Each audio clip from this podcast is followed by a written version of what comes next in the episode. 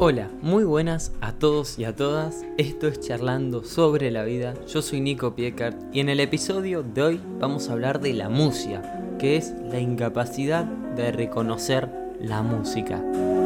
¿Te imaginas no poder entender o disfrutar la música? Esto es lo que les pasa a personas que sufren de amusia. Pero ¿por qué pasa esto? Bueno, hoy vamos a averiguarlo. La música es uno de esos intangibles que condicionan, disfrutas o sufren muchísimas personas. Puede acompañarnos mientras trabajamos, mientras estudiamos o disfrutamos de nuestras relaciones sociales. Asimismo, nos puede ayudar a expresar sentimientos y pensamientos, pero ¿te imaginas no poder percibir o disfrutar de la música? Este es el caso de las personas que sufren amusia. Uno de los personajes famosos que presentó a Musia fue el neurólogo Sigmund Freud. Para él, la música era inentendible. Por medio de avances tecnológicos se ha encontrado que las personas con amusia tienen algunas características cerebrales que les impiden percibir correctamente la música. ¿Qué es la musia? El término amusia se compone del prefijo a que indica privación o carencia y musia hace referencia a la música, por lo tanto, la podemos definir como un déficit específico en el que se encuentran afectados algunos componentes básicos de la percepción musical. También se le llama agnesia musical. Además, es importante aclarar que puede aparecer con o sin dificultades en la compresión, escucha o producción del lenguaje. Entre los aspectos que pueden estar afectados están el tono, el ritmo, la melodía, la escritura y la lectura de la música, la conexión emocional y la capacidad de tocar un instrumento. Debido a sus características, muchas de las personas que sufren este déficit no pueden darse cuenta, no lo notan. Sin embargo, las personas que se dedican a la música pueden identificar más fácilmente la presencia del déficit. Además, puede afectar de manera mucho más marcada el desarrollo de sus actividades laborales o del ocio. Tipos de amusia. La principal clasificación de la amusia se basa en el origen del déficit, ya que este factor condiciona algunas características o afecciones específicas asociadas que deben ser identificadas en una valoración médica y neuropsicológica. Amusia adquirida.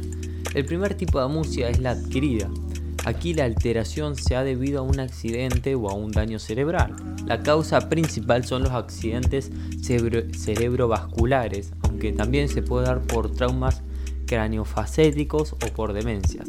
En el caso de este tipo de amusia, las dificultades se pueden dar tanto en la producción como en la percepción, como en la lectura y en la escritura musical. Es por esto que se pueden subdividir en diferentes tipos de amusias como son las siguientes. Oral expresiva, en este caso la persona no puede silbar, cantar o tararear un tono. La instrumental, se ve inhabilitada la facultad para tocar un instrumento. La grafia musical es la imposibilidad para escribir la música. La sensorial o receptiva, se ve afectada la capacidad para discriminar entre tonos. Amnésica. Interfiere con la habilidad para distinguir canciones familiares. Alexia musical.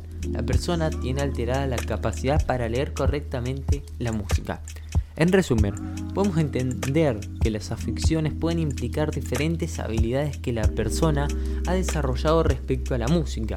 Aún así es importante recalcar que los principales afectados con la música adquirida son los que se le dedican su vida, trabajo u ocio a la música, como pueden ser los cantantes o los DJs.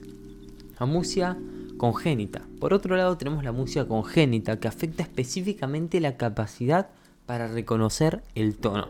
En este caso, las personas desde su nacimiento presentan dificultades en la percepción de melodías y en la producción de estas que no se pueden explicar por daño cerebral, pérdida de oído, déficit intelectual o carencia de exposición a la música. Se ha encontrado que, al parecer, este tipo de amusia es un trastorno de neurodesarrollo en el que hay un fallo de comunicación en diferentes áreas del cerebro. Por tanto, presentan dificultades para discriminar la direccionalidad del sonido, es decir, les cuesta identificar la ubicación de donde viene la música o un sonido, de reconocer melodías familiares y afinar al cantar. Suelen desafinar y no reconocen cuando otras personas también lo hacen. Para ellos, todas las melodías les parecen conocidas y les cuesta encontrarle un sentido a la música. Así los espectáculos musicales, en lugar de ser algo motivante, se convierten en espectáculos donde hay ruido y suele ser estrepitoso, llegando a ser incómodo para ellos. Un ejemplo de este tipo de música es la que sufría Sigmund Freud. ¿Qué partes del cerebro se ven afectadas? Para comenzar, es importante aclarar que los correlatos neurológicos para percibir la música se encuentran en los dos hemisferios. Aún así, toma protagonismo especialmente el hemisferio derecho, específicamente dos partes que son la corteza auditiva derecha primaria y la secundaria, encargadas de la percepción musical.